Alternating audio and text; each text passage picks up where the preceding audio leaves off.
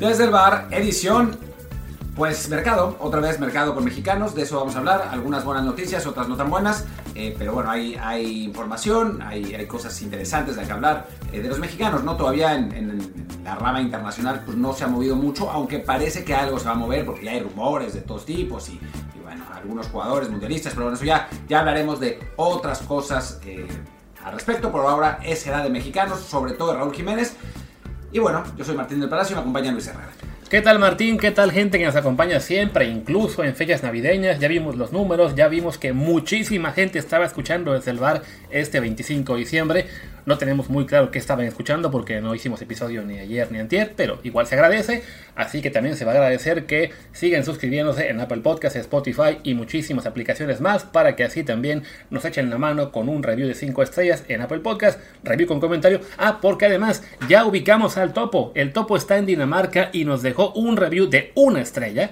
Una estrella. Así que tenemos que contrarrestar. Si alguno de ustedes, que supongo que sí, algunos faltan todavía, no han dado el review, es este el momento indicado para defendernos de ese topo que nos quiere tumbar de los charts. Por suerte, del chat de Dinamarca, en el cual no tenemos mucho peso. Aunque de repente aparecíamos y creo que él era el que nos. o sea, por lo que veo, ya le caímos mal, aunque antes era nuestro seguidor. Pues no sé, tal vez es un danés y no entiende español. por eso. No, el review, no, el review fue en español. Así que Sí, decía. eh, que ya nos hicimos divas. Ah, nos hicimos diva, no, inflados. nos hizo inflados el, el- el topo danés, así que para contrarrestarle tenemos que defendernos y necesitamos de su ayuda para que con un review y muchos más de 5 estrellas, acá está, dice, antes eran chidos, poco a poco se convirtieron en divas, dice Perkeren vía Apple Podcast Denmark. Eh, somos unos inflados, unos bultos. Infladensen somos.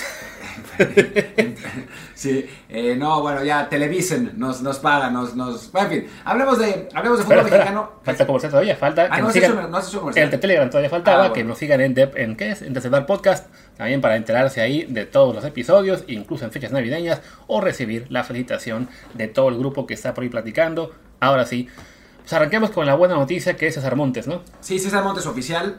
eh, hace nada, hace una hora, eh, Rayados anuncia oficialmente que eh, llega, llegó a un acuerdo con el español de Barcelona para el traspaso de César Montes. No dice cantidades ni circunstancias, nosotros sí las sabemos, ya lo hemos dicho algunas veces. Se va cedido por seis meses con eh, opción a compra obligatoria si el equipo se mantiene en primera división. En este momento el español está ahí sufriendo, no está en posiciones de descenso, pero está prácticamente ahí. Luis, mientras tanto, está abriendo las, eh, la, la situación. Y sí, en efecto, el español tiene 12 puntos en el lugar 16 a un punto de los lugares de descenso que por el momento, y es un por el momento muy transitorio, la- las ocupan Sevilla, Cádiz y Elche. El Sevilla se va a salir de ahí, el Cádiz, el Cádiz y el Elche, el Elche no se va a salir de ahí, el Cádiz seguramente sí, pero bueno, hay varios equipos que están peleando por, ese, por no caer. Así es, así que la llegada de, de César, como ya hemos comentado la semana pasada, pues es una buena noticia para él y para el español, que ha sido un equipo muy frágil en defensa temporada, creo que era el cuarto más goleado, y además sabiendo que el Sevilla, pase lo que pase, seguramente se va a salir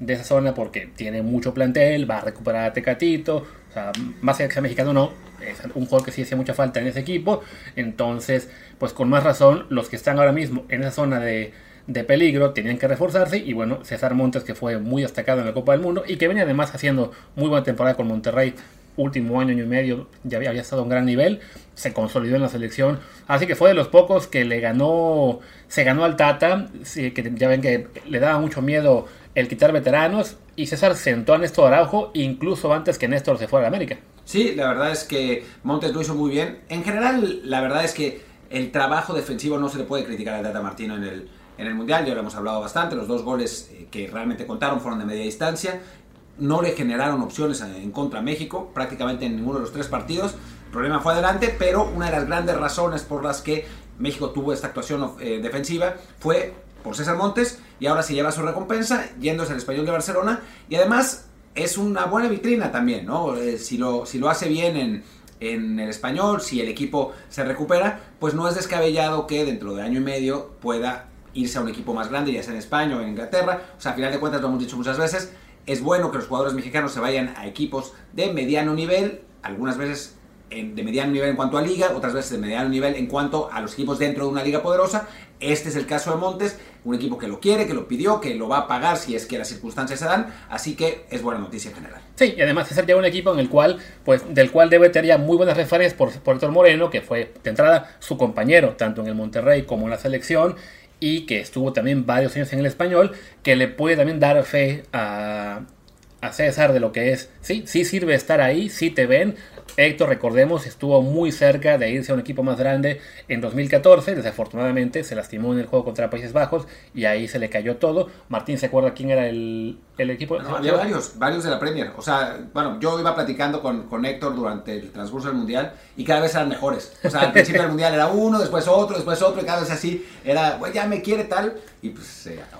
Sí, entonces también le, debió advertir eh, Héctor a César que cuando ya ve cerca de un traspaso, que se cuide el dedito porque eso le puede costar eh, un, el cambio a un equipo más importante y muchos millones. Aunque bueno, después de todos modos Héctor se fue al, al PSB, que no está nada mal. No, y a la Roma. Que a la Roma, que también fue el salto final. Eh, quizás si hubiera ido a la Roma cuando se fue al PSB, le daba tiempo de aprender a defender, como él mismo confesó, y, y se hubiera quedado más tiempo, pero bueno, eh, es un buen paso este para César. Lo hace todavía a una muy buena edad, tenía que 25, años todavía, así que tiene para hacer una trayectoria de mínimo, evidentemente, este ciclo mundialista de aquí 2026 y probablemente también el siguiente hasta 2030. Bueno, siempre puede aplicar la gran Otamendi y jugar hasta los 38, ¿no? O sea, digo, nadie hubiera esperado que el central argentino fuera uno de los mejores del mundial, pero sucedió. Y en el caso de nosotros, pues Héctor Moreno, que tuvo un gran mundial también, tiene 35 y.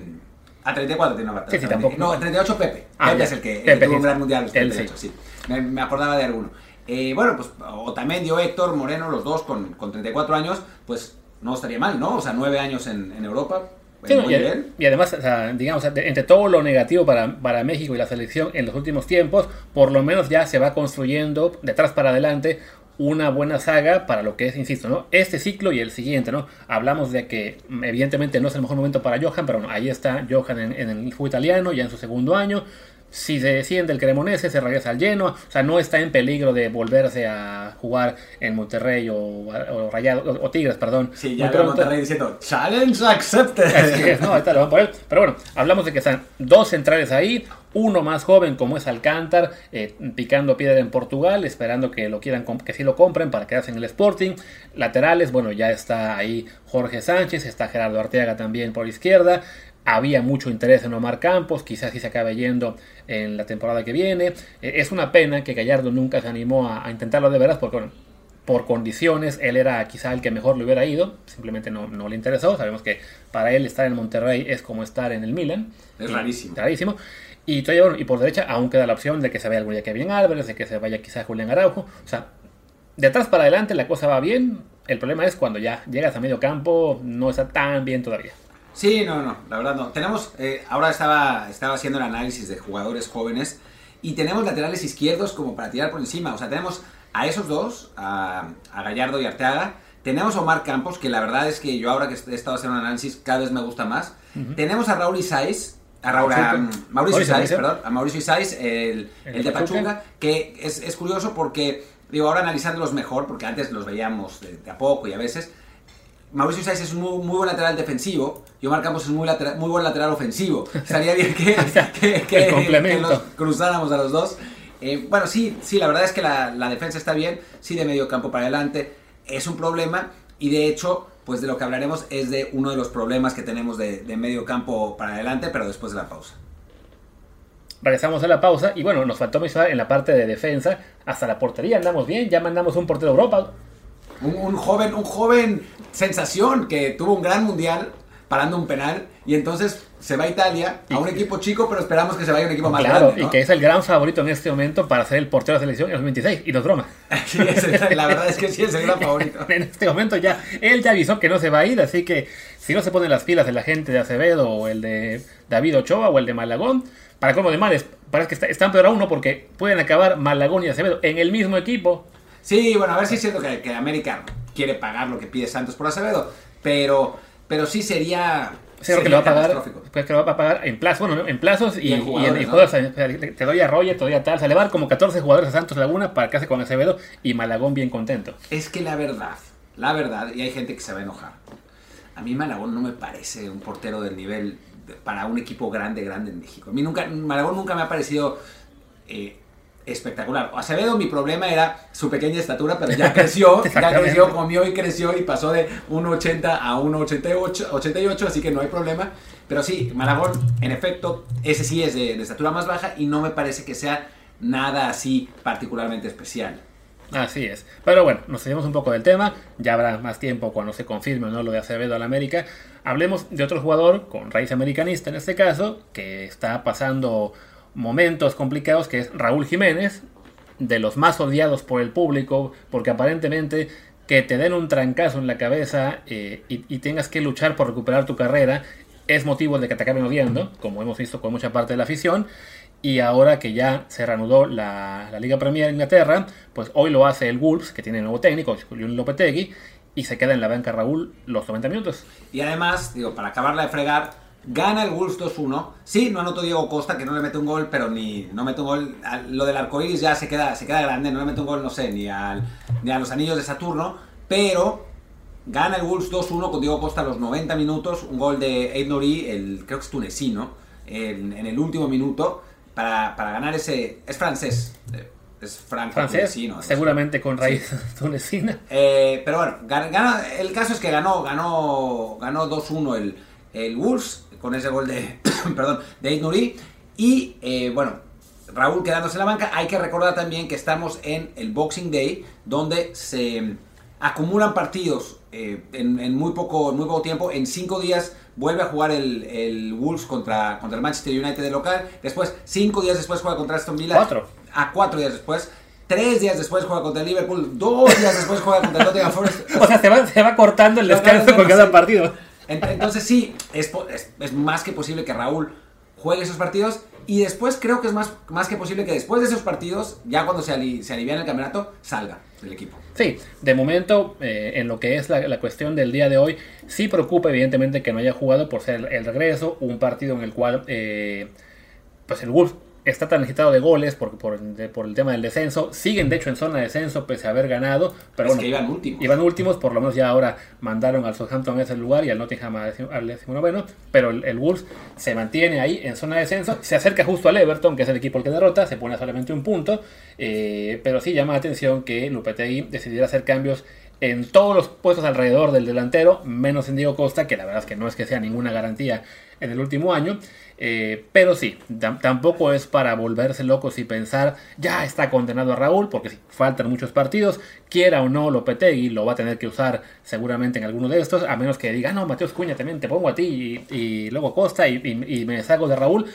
Pero en esta parte del, del, episodio quiero comentar que sí creo que va a haber mucha gente que va a aprovechar esto pues para ahondar en la narrativa de ah, Lopetegui está enojado con Raúl, seguramente quedó muy molesto porque fue al Mundial, ya lo tiene marcado y es que creo que es más bien simplemente bueno, circunstancias de, de, los tiempos, de que sí, efectivamente Raúl pues quería el Mundial, una, una ¿cómo se diría? Pues un objetivo válido para cualquier jugador, a Lopetegui le hubiera gustado que, que se quedara eh, en recuperación más tiempo quizá con el Wolves, pero tampoco es que eso lo vaya a condenar y por eso ya esté vetado en el equipo, sobre todo viendo que en los amistosos de pretemporada, o bueno, de media pretemporada, sí estuvo teniendo actividad regular. Sí, aunque no como titular y no... A ver, yo sí creo que algo puede afectar. O sea, que a Lopetegui le hubiera gustado que Raúl se hubiera quedado, que él pensaba que no estaba completamente recuperado y que tendría que haberse enfocado en su club yo creo que como ex entrenador de una selección nacional tendría que entender también claro. Lopetegui que, que, bueno, esas cosas pasan y para los jugadores es un sueño y era la primera copa, que al final no pasó, ¿no? Pero era la primera copa que Raúl iba a jugar como titular. Eh, entonces, era donde que era figura del equipo, porque recordemos que las dos pasadas fue suplente. De hecho, pobre Raúl no ha empezado un solo partido mundial. Sí, no, para la gente que de repente le, le encantó poner el meme de, bueno, el mame de, ah, el peor delantero de la historia de los mundiales. Es de, a ver, güey, sí, fue a tres, pero no jugó un solo titular. Es como decir, Talavera es el peor portero de México, sea de mundiales, porque no hizo una sola tajada. Bueno, si no jugó, como hacerla, no? No, pero es que esa gente es, es eh, subnormal. Esa es, esa es, la realidad, ¿no? Eh, digo, perdón por, a veces me, regla, me regañan, ¿por qué usas esas palabras en el podcast?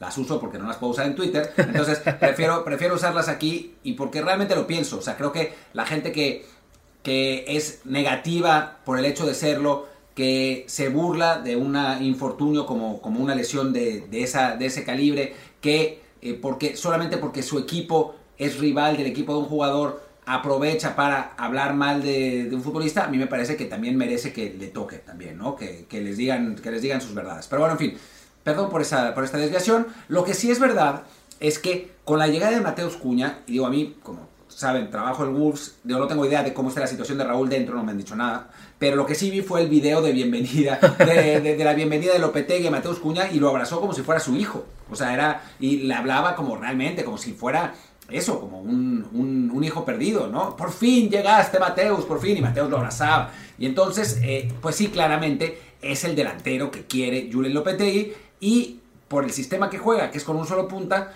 pues se ve complicado que Raúl vaya a tener muchísimos minutos, si es que además consideran a Diego Costa por encima de él, ¿no? Sí, que en el caso de Diego Costa creo que eh, su realidad actual no es tampoco ninguna garantía y, Raúl debería poder imponerse a él más adelante. Sí, la llegada de Cuña le preocupa más. Y también creo que es válido del, lado del Wolves pues haber pensado en un refuerzo, porque recordemos, se les lesionó el que habían traído eh, a media bueno, la, la temporada Classic se lesionó el primer partido. Raúl, evidentemente, no ha vuelto a ser el mismo desde aquel choque con David Luis. Había jugado más o menos la temporada pasada. Arranca esta, se lesiona, eh, se pierde básicamente dos meses de, fútbol o más. Entonces, pues es, normal que en este momento Raúl no sea tampoco ninguna garantía para, para su club y tengan que eh, explorar más opciones, sobre todo estando tan urgidos de, de salir después del descenso, ¿no? Creo que esta tanda de partidos, que sí se ven muy chistosos que jueguen dentro de 5, luego dentro de 4, luego en 3, luego en 2, va a ayudar a que por lo menos ahí cada jugador, cada delantero eh, muestre su valor. Y si Raúl lo puede hacer bien, eh, no creo que Lopetegui diga, ah, que se vaya porque quiso ir al mundial. No, Lopetegui dirá, ah, qué bueno que tengo un delantero eh, también, aún confiable que ya está recuperado la lesión. Simplemente sí, en este momento es un, punto complicado para, para, Jiménez por todo lo que ha arrastrado en los últimos dos años desde que él cabezó con David Luis. Sí, y bueno, y un Mateus Cuña que viene de andar muy mal en el Atlético de Madrid. Antes había andado muy bien en el Hertha Berlín en, en Brasil, pero no es un goleador así extremadamente prolífico, ¿no? En el Hertha de Berlín. Sí, dice Brasil también. No, en el Hertha de Berlín. Ah, bueno, ya ok. En, en, el, no, no, que había andado muy bien en el Hertha de Berlín, pero es eso, no es un goleador súper prolífico, no es, no es un, futbolista que te haga 20 goles por temporada, es más bien un delantero acompañante. Así que, digo, quizá Lopetegui, quizá estemos hablando al aire y Lopetegui quiera, quiera cambiar el, el, esquema y jugar con dos puntas. A ver, no, no me parece absolutamente imposible, pero sí, si va a jugar con una, pues por lo menos en el cortísimo plazo, Mateus Cuña es amplio favorito para ser titular, ¿no? Sí, y habrá que ver si él también puede recuperar su nivel, porque insistimos, ¿no? Así como Raúl ha pasado dos años muy complicados y en lo que fue la temporada previa, la 21-22, no tuvo números espectaculares, Diego Costa, que fue el refuerzo que llegó, pues también llevaba un par de años en la nada. Y este Mateus Cuña lo mismo, ¿no? O sea, no, no es que esté ahora enfrentándose a un jugador en gran momento que que sí o sí le va a quitar el puesto. O sea, la pelea va a estar ahí y, no es que Raúl la tenga perdida, simplemente, bueno, es una situación muy diferente a la que vivió por años en ese club, en el cual era el referente absoluto. Sí, la, gran figura del equipo y el ídolo, el ídolo popular y eso. Y bueno, ahora hablemos de las, los posibles destinos de, eh, de Raúl Jiménez, si es que sale, ¿no? Pero después de una pausa. Y ahora sí, vamos a hablar de eso. Digo, insistimos, todavía no hay ningún rumor, nada este, claro de que se vaya a ir. Todavía, seguramente de aquí al 15 de enero, que es cuando se acaba esta racha de partidos muy pegados, es cuando el Wolf querrá usar a, los tres delanteros y más menos ahí a definir qué pasa. Pero bueno, en el supuesto de que sí salga eh, Raúl porque no, no tenga cabida o simplemente esté jugando mejor Mateus Cuña o su agente decida que es el momento para irse porque si no se va a comer un descenso con el bus. Ya prepararon nuestros compañeros, amigos, hermanos de Fútbol Transfers, que página que editamos Martín y yo, eh, ya nos prepararon nosotros, pues una lista de opciones viables para que se vaya Raúl a otro equipo en este mercado de invierno. Bueno, aquí pusieron que el Arsenal podía ser en la Premier League por la lesión de, de Gabriel Jesús. Yo lo veo muy complicado. O sea, no creo que vaya a ser un, salto hacia adelante, salvo que le pasara algo como lo de Chicharito, ¿no? Para ser delantero suplente, que quizás sea suplente de Martinelli, no sé, eh, y entrar en momentos puntuales. Pero creo que, que en la Premier está complicado que se vaya porque está, viene de un equipo que es el peor de la, Premier, no va a ir a un equipo que es mejor a ser titular, salvo que pasara algo muy inesperado. Pone ahí el Arsenal, digo, lo veo muy complicado. Dice, tal vez sea la opción menos viable, pero sí, la verdad es que no, no, se, ve, no se ve muy claro. Sí, no, ahí es por el tema de la lesión de Gabriel Jesús. No recuerdo cuánto tiempo va a estar de baja el brasileño. Entonces, bueno, por ahí, ¿no? Que estén buscando reforzar esa posición. Y sí, con un delantero que sea suplente absoluto, ¿no? La segunda alternativa, que aquí la pusieron como tercera, pero que yo veo más viable, es que se fuera a la Liga Española, que de hecho es lo, es lo que yo vería más viable por, por el sueldo que tiene, por su palmarés, por el prestigio actual, con todo el que ande jugando muy bien últimamente. Sí, no, o sea, creo que, que, hay, que hay opciones ahí. El Sevilla es una opción que a nosotros se nos ocurrió por un enroque que nos parecería divertido. No, no decimos que vaya a pasar, pero que no es imposible. Que es que sabemos que Julián Lopetegui ama al Tecatito Corona, que se lo llevó al Sevilla en cuanto pudo, o en cuanto el Porto lo dejó, porque Sí. al principio no lo dejó. Se fue Lopetegui de Sevilla. Bueno, cuando, cuando Lopetegui era técnico de Sevilla, puso a Tecatito Corona cada vez que pudo, o sea, siempre. Eh, ahora que, que Lopetegui se fue, pues puede ser que quiera Tecatito Corona. Y entonces, pues para un Sevilla que anda mal, que anda sin hacer goles, que le está costando trabajo, pues no le vendría mal un refuerzo como Raúl y podría haber un intercambio entre Sevilla y Wolves por dos mexicanos, lo que creo que a todos nos pondría felices, ¿no? O sea, seguiríamos teniendo mexicanos en los dos equipos, los dos serían queridos por sus, por sus nuevos clubes, saldrían de, de situaciones complicadas como la de Tecatito que ha estado lesionado todo este tiempo y quién sabe qué es lo que piensa San Pauli de él. Así que, pues bueno, creo que podría ser interesante, aunque, oh, insistimos, no es que haya ningún rumor, ¿eh? se nos ocurrió. Sí, no, y yo- lo comentamos creo que desde que se empezó a hablar de la posibilidad de que fuera Lopetegui al Wolves, era un posible enroque. Ahí era más la idea de que se lleve a Tecatito, pero bueno, ahora sabiendo que la puerta para que salga Raúl no está cerrada por completo, el Sevilla, además de que es un equipo ahora mismo urgido del- en salir el tema de descenso, es una ofensiva muy débil. Es la cuarta peor ofensiva de la Liga Española en este momento. Y en las estadísticas, en este punto, su mejor goleador es Lamela y Oliver Torres con tres. Y ninguno de los dos es punta a punta. Sí, no, o sea, su punta en este momento. ¿Quién es el punta en este Es- ¿Es Enesiri? Es en el City, sí, claro. Que lleva la grandiosa cantidad de cero goles. De hecho, no es él, porque apenas ha jugado como 3.50 minutos. O sea, él, él tendría que ser, pues, o sea, fue el, fue el que el que estuvo jugando la temporada pasada, al que, al que se llevaron de Leganés en, en aquel entonces, pero sí, no, no- a ver quién estaba jugando. A ver, en los últimos partidos de liga, antes de que se fueran del, de vacaciones, bueno, no vacaciones, de, de pretemporada. Por ejemplo, contra la Sociedad, el punta fue Rafa Mir. Ah, Rafa Mir, es Sí. el que está jugando. Contra el Betis también. Entonces, es, es Rafa Mir, que no es realmente un punta punta que yo recuerde. Y no es muy bueno tampoco, ¿no? Sí, ¿no? O sea, tan es así que, bueno, si- siendo el que está jugando más, lleva en este momento nueve partidos, siete como titular, dos goles. O sea, nu- nunca ha sido un referente. Antes del Sevilla estaba jugando en el Huesca, en Nottingham Forest, en Las Palmas. A mí estuvo en Wolves un ratito, qué curioso. Pero sí, no, no es un jugador de, de grandes garantías. 25 años, quizás el momento en el que pueda por fin despuntar, pero no, no estaría de mal, mal para el Sevilla. Ahí también reforzar la posición con alguien de más veteranía aunque sí, en- y en este caso, pues tomándolo como parte de pago por un tecatito que quizá valga más que, que Raúl ahora mismo. ¿Quién sabe? eh? Yo creo que podría ser un intercambio eh, uno a uno. No, podemos usar la, la herramienta de Football Transfers, Podemos, el- podemos. el algoritmo, para ver cuál es el... O sea, cuál, cuál sería el premio, el premio de los dos. El, el premio, el, el precio de los dos, perdón. Su premio sería jugar a Raúl Jiménez. El algoritmo le da únicamente ya 7 millones de euros Uja. en un rango de 5.3 a 8.8.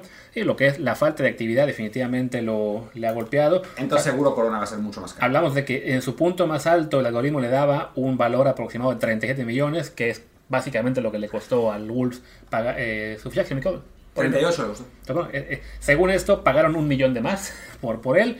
Y en, caso, los estafaron. sí, y en el caso de, de Tecatito, el algoritmo le da, dice aquí 0.8, pero No, ese pues es, es que es es el portero, lo sé, lo sé. Ah. Estoy buscando el otro, solo que no me parece.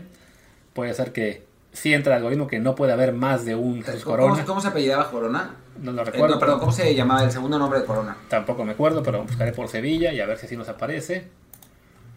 En la lista del Sevilla, el Tecatito. Ah, pone Sí, Tecatito. así nada más.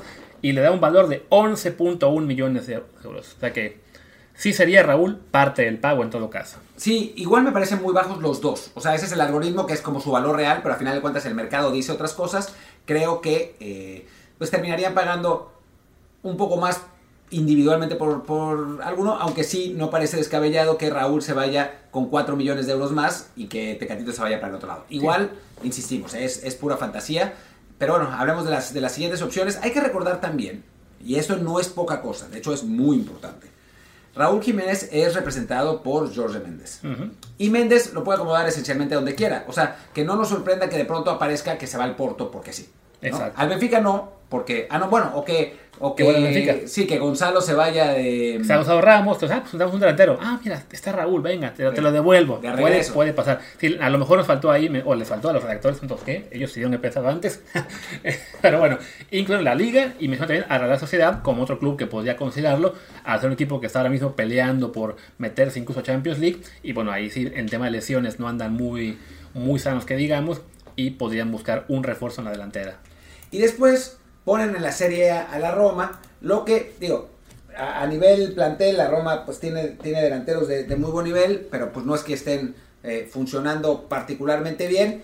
Y recordemos que el entrenador de la Roma es José Mourinho, sabemos de la relación que tiene con Jorge Méndez, así que pues no es imposible que pues le manden a uno de sus jugadores, ¿no? Sí, no, dice la verdad que la Roma, pues delantero centro así espectacular, no, bueno, tiene a Velotti, que durante mucho tiempo eh, funcionó, fue uno de los, de los grandes goleadores de la Serie A con el Torino. Lo que pasa es que no ha funcionado bien en la Roma, no, no, no, le, no le ha ido tan bien como le, como le había ido en el Toro. Sí, y su valor ha ido en, en descenso en los últimos años, ¿no? Y bueno, esa es la opción más importante que ponen ellos en la Serie A. Y ya además, bueno, las obvias. Por un lado, la vuelta a México, que francamente sí parece muy complicado porque lo que él gana, pues solo está al alcance de Aquí tres equipos, pero son dos, que son los regios. No, y yo creo que ni eso, ¿eh? Yo creo que ni eso. Entonces, bueno, dice aquí Fútbol Transfer, el dinero no es problema para los Cemex. Digo, lo, con lo que le pagan a Guiñac y a Tobán y lo que sea, uno no lo puede descartar. Quizá de todos modos, bueno, no, no sería Raúl el delantero que busquen en este momento. No hoy, ¿no? Con Guiñac todavía ahí. Sí, ¿no? Este, Rayados, pues tiene a Funes Mori también. Este, ¿Quién es el que quedó de suplente ahora que se fue este el, holandés? ¿Quién es el suplente ahora de Funes Mori? ¿Berterame? Berterame. Sí, no, Berterame. Entonces tampoco es muy urgente. Y que no es el suplente realmente. Fue el titular toda la temporada porque Funes Mori estuvo lesionado. Así es. Entonces, bueno. Y la, y la vuelta a la América, pues sí, ahí sí se ve mucho más complicada porque las Águilas no tienen dinero para pagarle ahora mismo. Podría ser un préstamo seis meses, ¿no? Pero sí lo veo complicadísimo. O sea, no, no creo que Raúl se anime a regresar a México a préstamo. Sí, se ve, se ve complicado. Y después está la opción que, que, todos tememos siempre. Digo, se ve complicado que Raúl Jiménez llegue al Mundial próximo. No es imposible, ¿no? O sea, un delantero de 34 años, pues es normal que podría llegar como suplente. Pero se ve complicado, las circunstancias de Raúl, y pues irse a la MLS es una opción, ¿no? Sí, digo, creo que para Raúl, si se fuera, sería básicamente como en su momento Chicharito, aunque no se la creía lo de que, pues sí, anunció su retiro de selección, o sea, el, a Chicha se le escapó no lo de, ah, pues ya, es mi, es mi retiro, es empezar mi, mi adiós al full competitivo, algo así, algo así dijo cuando, en ese video que, que pasaron. Y claro, después se olvidó, dijo, no, la MLS es muy competitiva, es mejor que, México. Pero la verdad es que sí, o sea, si, si Raúl se fuera a la MLS, básicamente está, estaría diciendo, pues sí, ya, aquí quedó en cuanto tema competitivo y le dejo el paso libre a Santiago Jiménez, a Henry Martín y a quien venga después. No, Henry Martín no, ya, ya. Ni modo. Que sí, ya, es que no hay más, es la bronca. Esa es la bronca. Que, haya más. Ya. Que no salen todavía los demás. Tuvimos que, que soportar a Henry Martín en, este mundial. Ya tiene que 29 años. Por ahí. Sí, ya para el próximo mundial no va a llegar, ya, ya. No, y lo que es peor, ¿no? Que mete un gol. El, el remate que fue como a medio metro de de la línea y ya de ahí se agarraron algunos para decir, es que ven, fue de los mejores del equipo, sería contra Arabia. ¿Alguien dijo eso? El, ¿Quién fue? No, no, me acuerdo si fue el pollo o la vaca, yo es que son la misma cosa, pero sí, el, día que puse lo de que, es que había sido terrible en ese partido contra Arabia en el primer tiempo, pero mete el gol eh, en ese tiro de esquina que le queda ahí para empujarla. Y si alguno de ellos dos, o alguien que se les parece, les parece decía, no, no, sí, antes eso estuvo eh, muy enjundioso, eh, peleando todas. Eh, provocó la falta del gol de Chávez. Es de, a ver, estuvo fatal. Qué bueno que metió el gol y ojalá hubiera metido un segundo.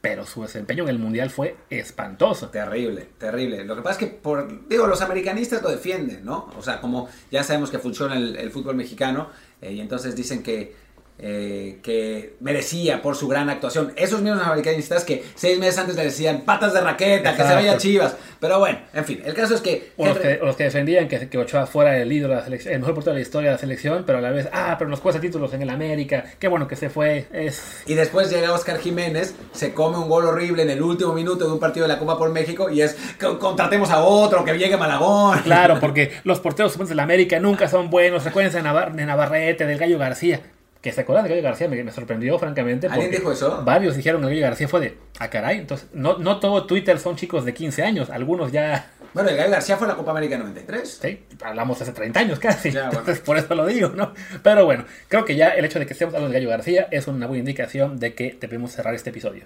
Sí, cerremos este episodio. Mañana, digo, no sé si lo vayamos a publicar mañana, es posible que sí. Hablaremos con el Pollo Barsky del Mundial. El Pollo Barsky es el periodista argentino más centrado que existe. No, no, no nos va a salir eh, cantándonos ni, ni, ni defendiendo al Dibu, así que, que creo que va a estar va a ser divertido, además del Mundial. Pues el- ha ido a un montón de mundiales, así que, que hay mucho de que platicar, pero bueno, eso será mañana. Al hoy, Dibu, al Dibu lo defenderé yo. Por Dios, por Dios, ayuda. Yo soy Martín del Palacio, mi Twitter es arroba martín de ELP. Yo soy Luis Herrera, el mío es arroba LuisRHA, el del programa es desde el bar POD, desde el bar pod, y en Telegram estamos como desde el bar podcast. Gracias y hasta mañana o pasado. Chao.